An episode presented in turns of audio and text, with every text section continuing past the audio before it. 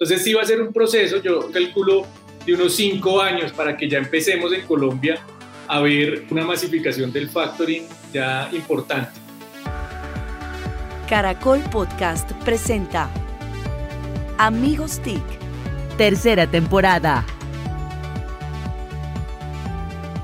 Buenos días, buenas tardes y buenas noches. Bienvenidos una vez más a Amigos TIC, el podcast de tecnología, innovación, emprendimiento y transformación digital. Un espacio en el que un grupo de amigos nos sentamos a hablar de estos temas que tanto nos apasionan. Y lo hacemos a través de la plataforma de Caracol Podcast en Caracol Radio.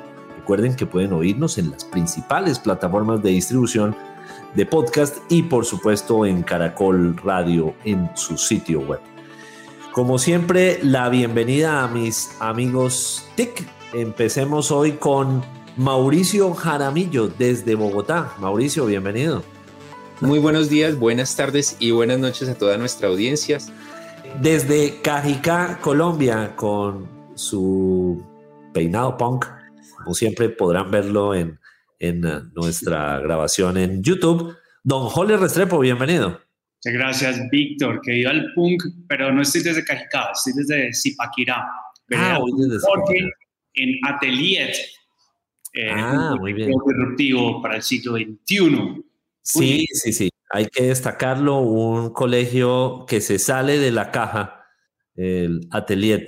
Entonces, eh, felicitaciones, el proyecto eh, pinta muy bien y lo necesitábamos en Colombia. Muchas gracias. Bueno, muy bien. Y desde alguno de sus latifundios, eh, dice, cuenta la leyenda que está mirando, comprando una parcelita en las afueras de Seúl, don Santiago Pinzón Galán. Mala idea no es, mala idea no es, pero tocará hacer mucho de blockchain para poder llegar a tener eso. Buenos días, buenas tardes, buenas noches. Una maravilla poder estar acá con todos. Nos hace falta Emilia Falcao Restrepo, lo digo de frente porque no estamos completos, Mauricio. No estamos completos. Sí, sí, no, Eso que digo, Jorge, está muy mal que estamos completos. Ah, sí, Jole, no, no. ¿Y siendo Restrepo? Uy, sí, la rosca Restrepo y la trata así. muy mal. Bueno, y quien les habla, Víctor Solano desde Socorro, en Santander, con un clima muy rico eh, por ahora. Bueno, muy bien, pues hoy tenemos un invitado muy especial. Les voy a contar un poquito de él.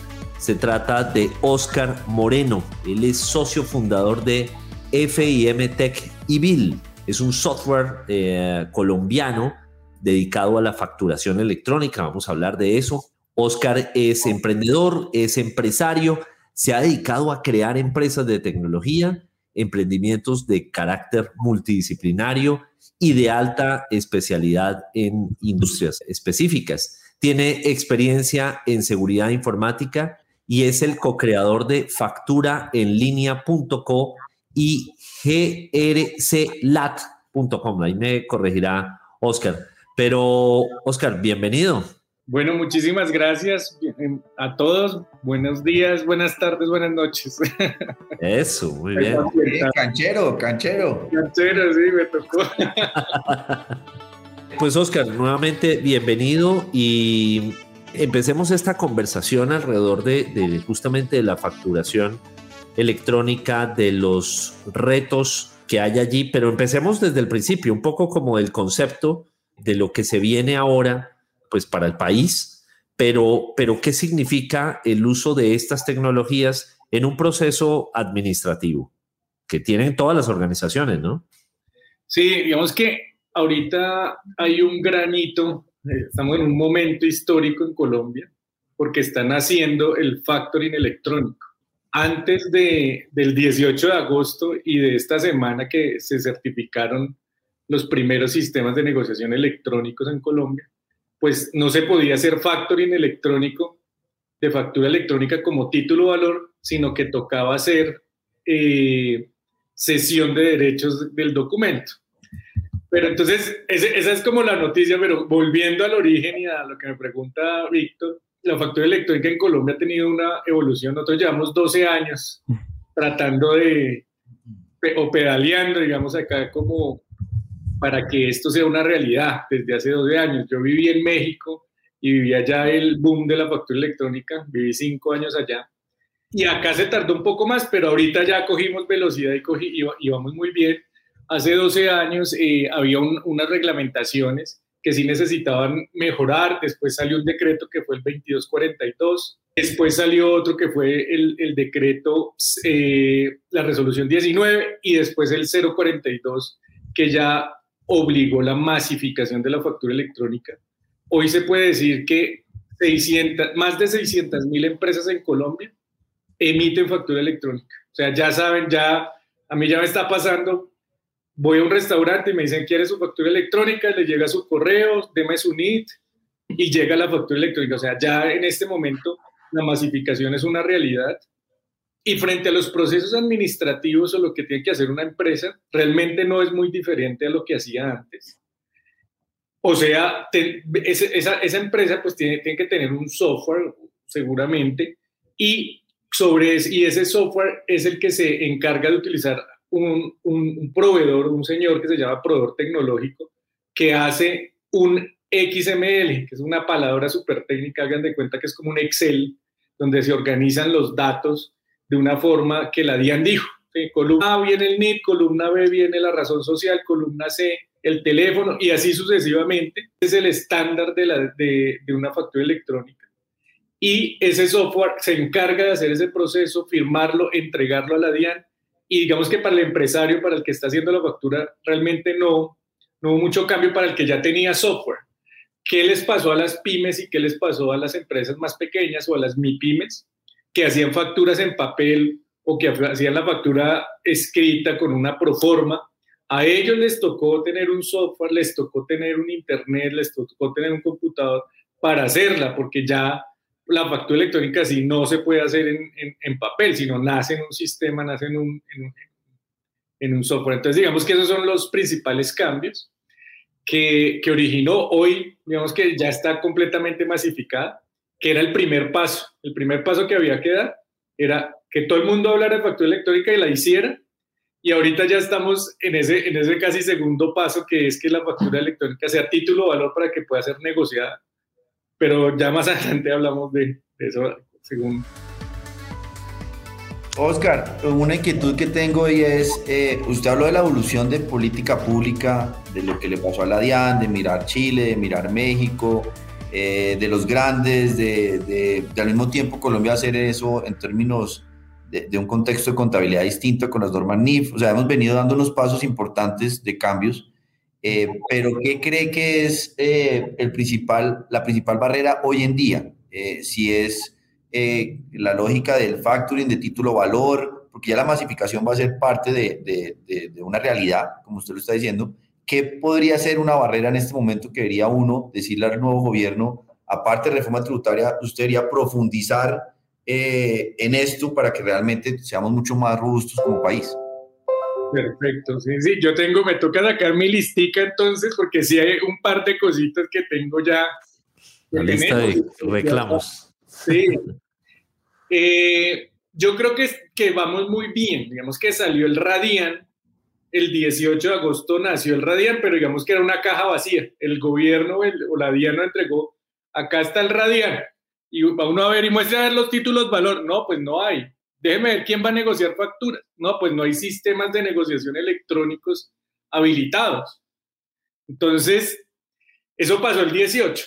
Esta semana, que de hecho, con, con evidencia y con, con, con, con, la claridad, fuimos los primeros sistemas de negociación electrónico habilitado en Colombia. Digamos que ese fue un gran logro y esta semana mismo, pues ahí llegaron otros colegas míos con los que trabajamos en Colombia Fintech y, con, y a los que, y, otros que son de la Sobancaria y otros que son los eh, eh, jugadores que quieren participar en el Factor, que queremos participar en el Factor.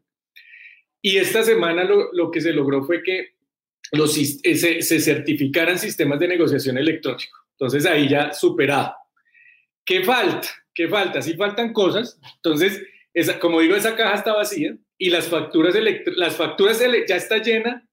Digamos que hay un primer piso, que era la masificación, que fue, que fue lo que comentamos ahorita, ya está llena de facturas. Pero esas facturas todavía no son título valor. tienen que pasar a un segundo piso, que que es título valórico y tener unas condiciones especiales. ¿Cuáles son esas condiciones especiales? Son unos eventos o unos acuses de recibo del adquirente, del pagador, o sea, del comprador del bien, y decir, acuso de recibo del documento, acuso de recibo de mercancía. Oiga, yo sí recibí y esa factura pues tiene todo el peso porque yo recibí el documento y recibí la mercancía, no la he rechazado y, eh, o, la, o la acepto expresamente. Y para llegar a ese segundo piso, entonces sí se necesita que el adquirente haga algunas cosas. Y entonces cuando uno va a ver y dice, muestre, y, cuánto tiempo tiene el adquirente para hacer eso? ¿Es obligatorio? Eh, no es obligatorio. Entonces la respuesta es no, hoy no es obligatorio. hoy no es, cuando el adquirente no está obligado a, a que eso sea eh, hacer esos eventos en unos tiempos determinados, o sea, pudiera dejar hacerlos, pero cuando la factura ya se venció, entonces ya no tiene sentido para el factory, o, o tres días antes que se venza y no tendría sentido para el factory.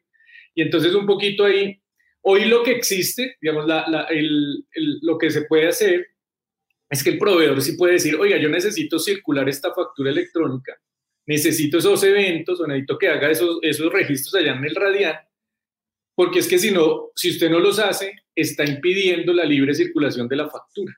Y eso fue penalizado hace un par de años, hace no más, por unos cuatro años, a unos grandes contribuyentes los penalizaban por bloquear la circulación de la factura, de la factura, de la factura para el factoring, porque la factura es un título valor cuyo dueño es el emisor, el proveedor, y tiene que poderse circular.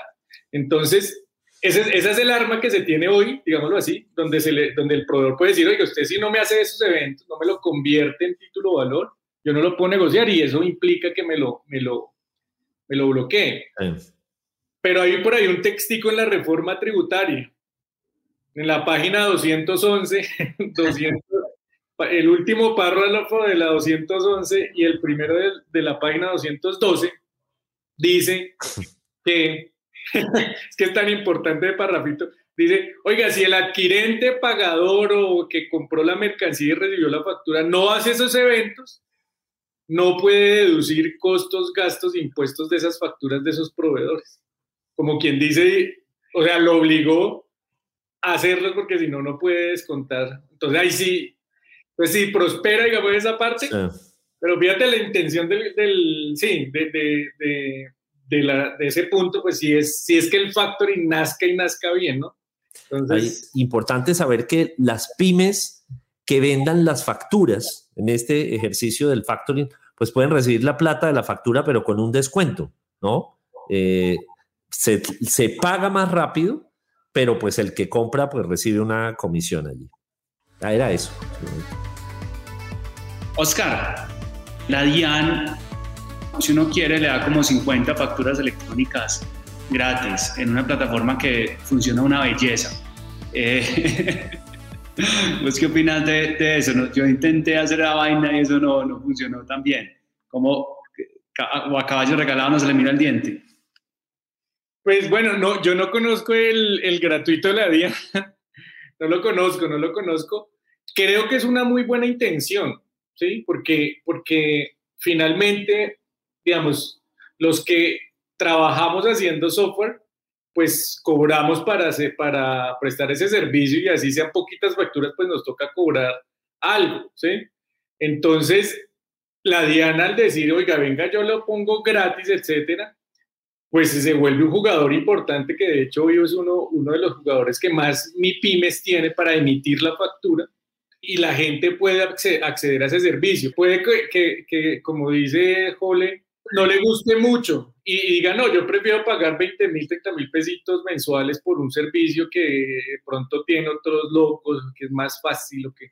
Entonces ahí es ya decisión del, del usuario y puedes meterte a ya escoger, ¿no? Ya escoger, pero yo creo que la intención es muy buena, es muy buena que haya un sistema Además pone, empieza a balancear, ¿no? Para que no sean tan caros los sistemas, tome aquí le pongo su gratis y entonces empiezan a dar los precios. Entonces fue una buena jugada, yo creo que fue una buena jugada ahí de la DIAN. Oscar, ¿por qué es mejor para un empresario vender la factura que pedir un préstamo bancario? Porque básicamente la factura es, es un activo, es algo que el, el empresario ya tiene es de él. Lo que pasa es que se la pagan a 90 días, o a 60, o a 45. En el, peor de los casos. Sí, dependiendo de... También salió una, la ley de plazos justos. Y la ley de plazos justos dijo, no, venga, paguémosle a los, si son pequeños, paguémosle más rápido. Y ese más rápido este año es 60 y el próximo año es 45, que todavía es mucho. Sí. Entonces, esa pyme, esa mi pyme, ya ha gastado materia prima, ya pagó nómina, ya pagó arriendo y tiene que aguantar del bolsillo a que le paguen esa factura a 60 días. Y, en muchos casos ya pagó IVA. sí, Esa me parece, sí. Algunas veces, dependiendo del trimestre que se vendió, pum, le facturan de una, le facturan el IVA. Sí, sí, tiene que pagar IVA. Y entonces, entonces esa, esa situación para mi pyme, que, esa, que es el capital de trabajo, pues se vuelve muy, muy difícil de, de, de sustentar y por eso las, las, las, las, micro, pues entonces no pueden meterse en otro pedido. ¿Por qué? Pues porque básicamente eh, no tienen para comprar más materia prima, no tienen para pagar la otra nómina, etcétera. Eh, y entonces el, e, esa es la necesidad. Entonces esa factura ya es algo que, que es un activo de, para esa empresa, es algo que, que el señor eh, tiene en sus manos. Yo, yo, a veces digo, es un cheque que tiene en la gaveta. O sea, no tengo plata, y abre la gaveta y ahí tiene un cheque, que, pero se lo pagan a 90 días. Entonces, la diferencia entre el factoring y el crédito es que a él ya le pertenece esa plata, ¿sí? Y no genera endeudamiento. Cuando va a un banco o cuando va a una entidad financiera, factor se llama, pues básicamente lo que dice es, venga, yo tengo este cheque a 90, se lo endoso. Entonces le endoso la factura, entonces le hace la endosa, él, lo endosa, que ahora va a ser con el radiante, todo electrónico, digamos, ese es un poco, se la endosa para, para que el nuevo, eh, el nuevo tenedor legítimo sea ese factor. Entonces, en el factoring sucede eso, que él realmente no se endeuda, no, no, no registra un pasivo en, ningún, en, en sus cuentas contables y el crédito sí. Y la otra gran diferencia es que para los bancos una factura electrónica con todo lo del Radian ahora, pues es título valor y un título valor se cobra mucho más fácil Exacto. que una sesión, que un crédito, etcétera, porque tengo una garantía real. Yo soy tenedor de algo, ¿sí? El banco dice, ¿sí? Entonces, eh, el banco, entonces, ¿qué significa que tenga menos riesgo? Pues menos tasa o menos, o menos descuento. Entonces, también esas son las, las razones fundamentales de por qué es mejor el factoring que un crédito. Y esa es la ventaja de considerarlo sí, ojalá desde el principio como título valor, que eso nos demoramos, pero también en la práctica de acceso a capital. Esa es la gran versatilidad para las pymes o para cualquiera. Es que yo puedo tener acceso a recursos, como está diciendo, sin tener deuda, pero que fluya el, el mercado. Entonces, es también un tema de agilismo en términos prácticos, porque pues las, la, las necesidades de financiación son muy distintas cuando uno puede tener un una título a valor, eh, que esa finalmente era el concepto que tanto promovimos. Nosotros de la Andy veníamos diciendo eso como parte del ejercicio, se demoró, pero ya llegamos a un escenario mucho más competitivo. Uh -huh. Correcto. Claro sí, sí. Y, y, además se mitiga un poco de riesgos. Por ejemplo, muchos proveedores de una cadena de retail que no va a decir, para ser justos, no voy a decir cuál es. Por ejemplo, ahí eh, la, la, gente, vos tenés la, la, la, factura, pero no sabes cuándo te, te van a te van a pagar. Es un riesgo muy grande y si estás endeudado con el banco, entonces pues no entra la plata de la factura y estás endeudado y te pones en una situación muy, muy, muy difícil. Sí, muy bien. Bueno, y ya que está Jole por aquí, nuestra sección Ojo al Dato, el dato lo tiene esta vez don Jole. Jole, su dato. Bueno, mi, mi dato viene de la Unión eh, Internacional de Tecnologías de Telecomunicaciones, que sacó un reciente informe muy, muy interesante. Dice que a 2030 el aporte a la economía de la inteligencia artificial va a ser de 15.7 trillones de dólares. Eh, eso es sumado el, el, Producto Interno Bruto de China e India juntos. Eh, va a ser el aporte de la inteligencia artificial. Entonces yo creo que definitivamente en Colombia estamos emprendiendo, estamos aprendiendo, estamos aplicando inteligencia artificial, pero tenemos que ir un poco más rápido para ir por este gran negocio que es la inteligencia artificial. Buen dato, Jole. Ojo al dato, ojo al dato. Ojalá. Oscar, em, el factoring no es nuevo, ya lleva muchos años en Colombia. Obviamente ha, ha evolucionado, han entrado jugadores del, del, sector fintech que también lo han dinamizado, pero todavía no despega. Eh, la pregunta es doble para que por fin ese, eso que me han inventado tanto lo voy a poner en práctica. Dos preguntas. Una, ¿qué es lo que ha frenado que las empresas eh, adopten el factoring como una herramienta clave? En, otros, en otros tiempos fue que los grandes rechazaban el factoring y bloqueaban eso, pero hoy no debe pasar eso. Y segundo, ¿cómo compiten los jugadores del factoring para hacer la mejor oferta al mercado? Pero no, tienes toda la razón, el factoring no ha despegado. El 1%, menos del 1% del PIB se hace en factoring. Chile hace el 10%. El, el, mes pasado llegó al 11% del Producto Interno Bruto. Y ese es el sueño colombiano de llegar allá. Entonces, ¿por qué no ha llegado? Básicamente, primero porque la factura electrónica le faltaba reglamentación y sistemas para que llegara a título valor, o sea, para que fuera, llegara a ese piso título valor. Entonces, ¿qué hicieron los, los, el sector financiero y las fintechs? Pues nos tocó acomodarnos a la reglamentación y decir, venga, hagamos sesión de derechos, hagamos esto, imprima la factura y, y escríbale ahí en 12.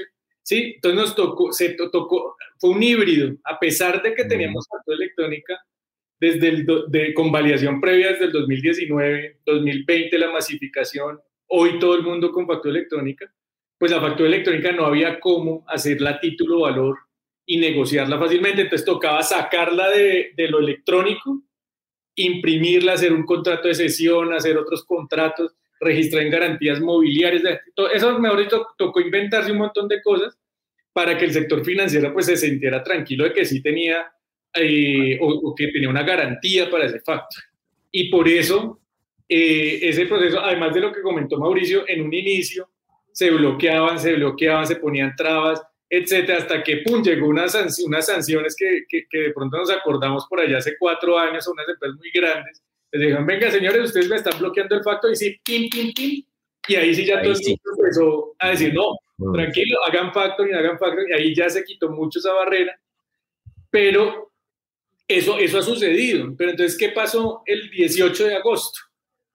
Salió el Radian, o sea, obviamente, para que saliera eso, eso fue eso, eso viene de, de, la, de, una, de una ley que es la 1153, que dijo, crease el radiano, o sea, cree, créese un depósito centralizado de facturas para poder registrar la negociación. ¿sí? Un problema que tiene el factoring es que, o, o que tenía, que, que, también está dentro de las barreras que, que, que existían antes, era que no se sabía si la factura estaba rechazada, ya se había negociado en otra entidad, porque no había un, no había un sistema centralizado de información.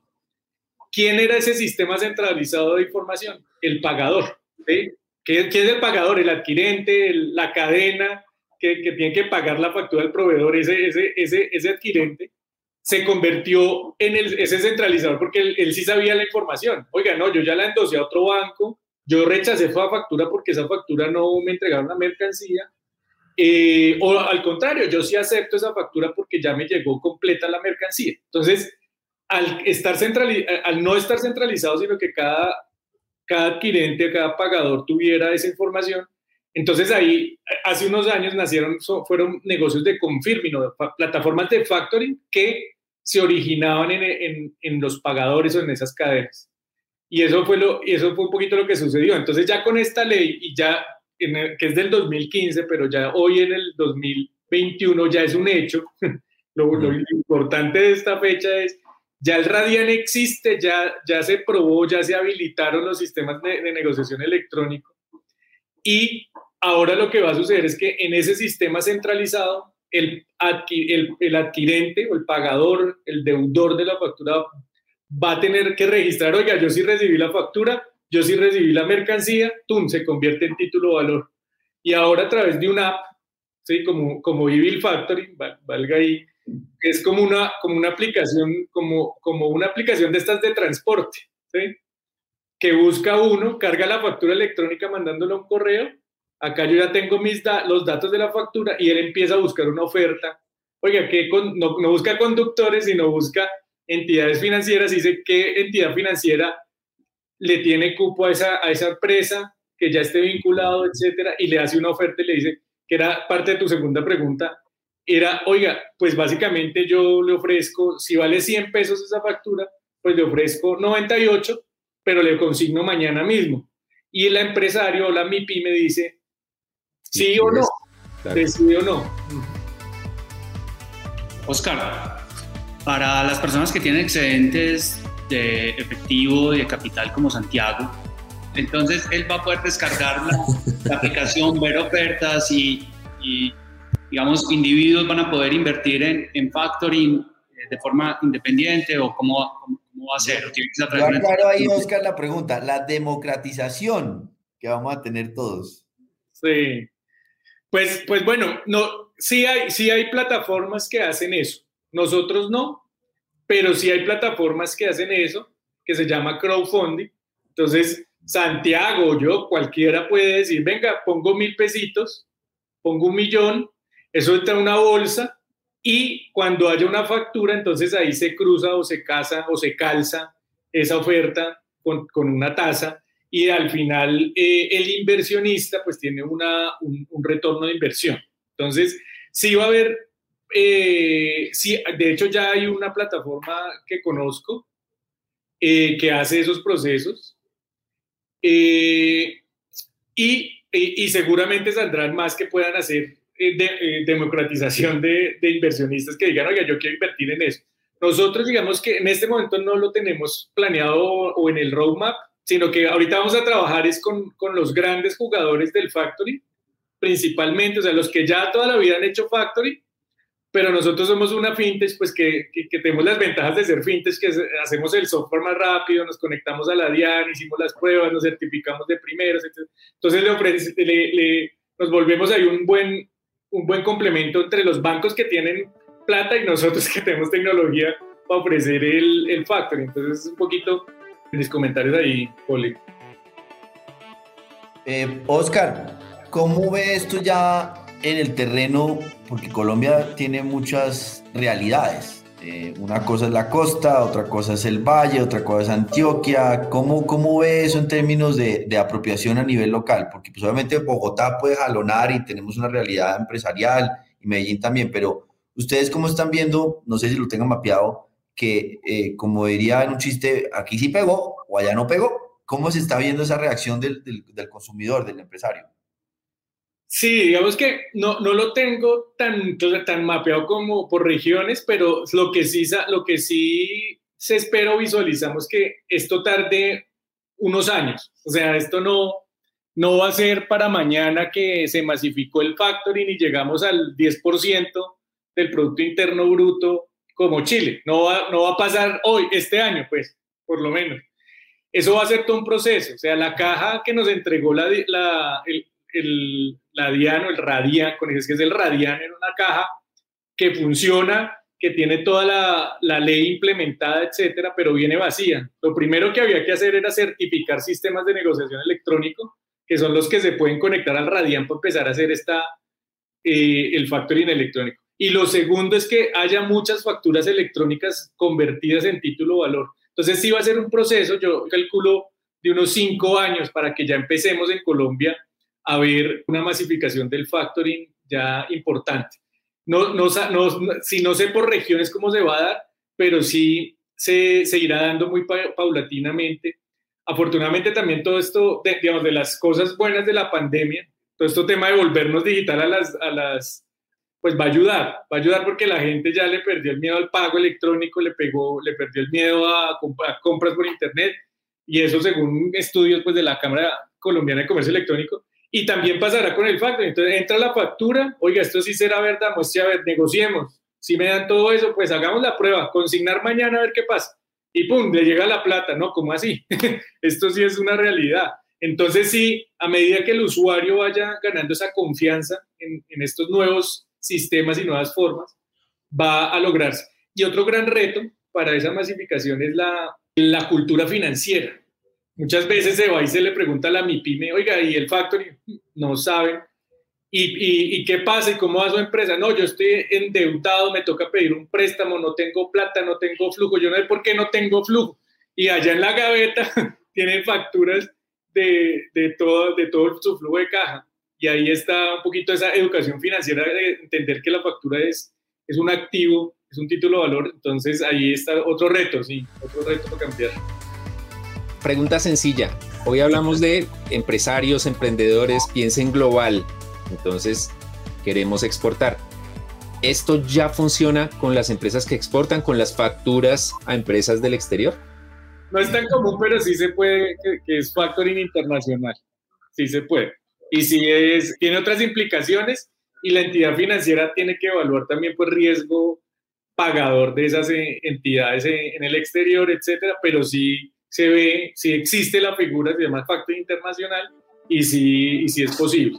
Entonces ahí se va a dar y también crecerá también de la misma mano. Yo, me quiero devolver un, un, punto otra vez al tema de facturación electrónica.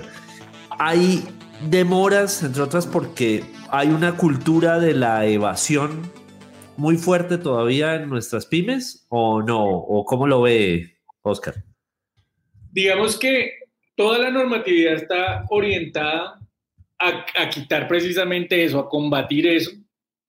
Y ya la, la, pyme o la empresa, pues van a generarle factura y esa factura está inscrita ya en, el radia, en, el, en la DIAN y tiene que generar factura para poder eh, demostrar esos ingresos y también va a estar en, en la DIAN. Entonces, digamos que el, el, sistema va a casi generar en un futuro, todavía no, pero en un futuro sí, casi, casi van a, va a generar su, su declaración de impuestos para la empresa automáticamente. Entonces, eso es lo que, está, lo que se ha tratado de cercar, ¿no? Con, con la factura electrónica precisamente, que todas las obligaciones estén registradas y que estén facturadas allá en la DIAN. Entonces, creo que, digamos, desconozco un poquito cómo va en materia de evasión, etcétera, qué porcentaje se está logrando bajar, pero lo, pero lo que sí sé es que los cruces de información que ahora puede hacer la DIAN pues van a ser altísimos para poder, eh, para, para, para, una empresa que, que, quiera hacer algún, alguna cosa que no, la DIAN ya tiene mucha información. Y ahora tenemos el pensar en voz alta de Víctor Sota. Gracias, Jole, gracias, amigos TIC. Pues mi... ¿Qué estoy pensando en voz alta? Eh, en la primera semana de septiembre, el gobierno nacional lanzó el certificado digital de vacunación un documento de carácter privado creado desde el Estado con el objetivo de que se tenga una claridad o el usuario también pueda demostrar en qué fase del proceso de vacunación se encuentra. Este es un paso importante en materia de, de salud pública, pero a la vez de insertar tecnologías de la información en la digitalización de este proceso en uso también incluso de tecnologías como blockchain para buscar la trazabilidad.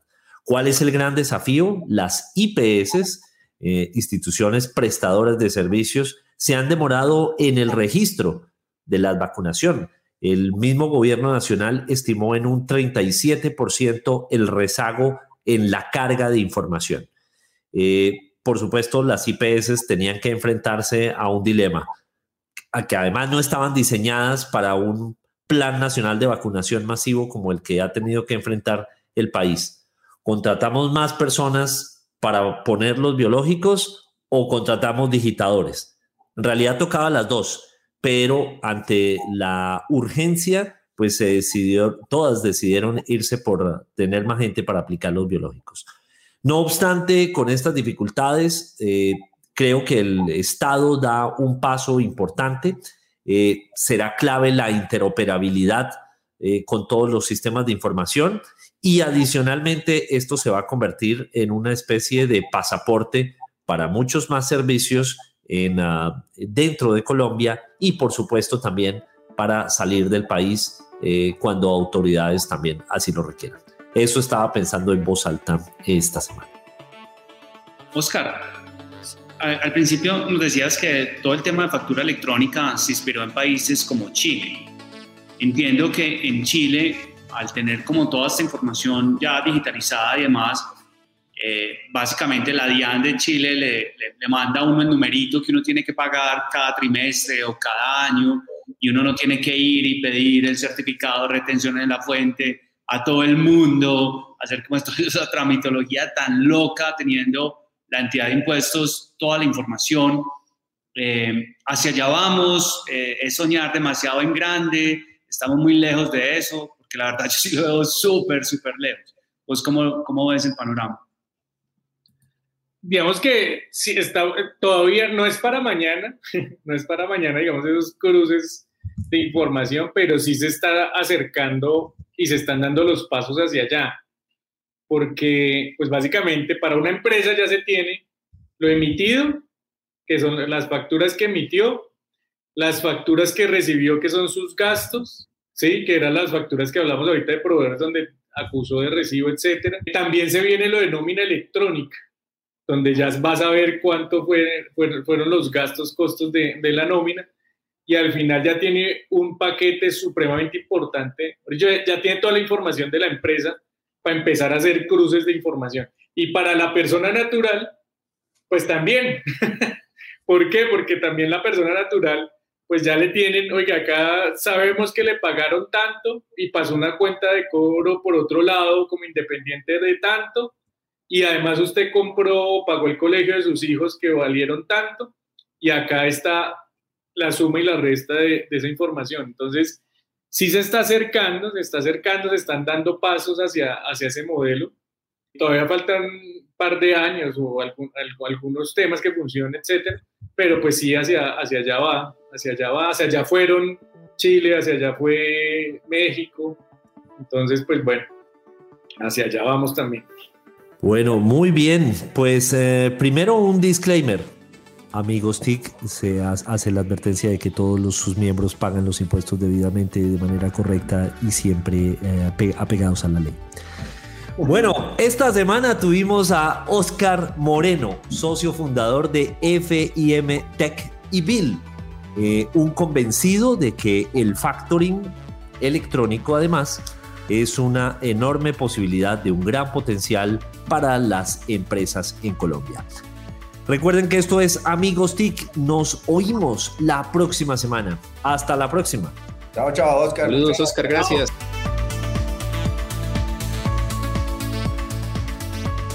Encuéntranos en Instagram como arroba caracol podcast.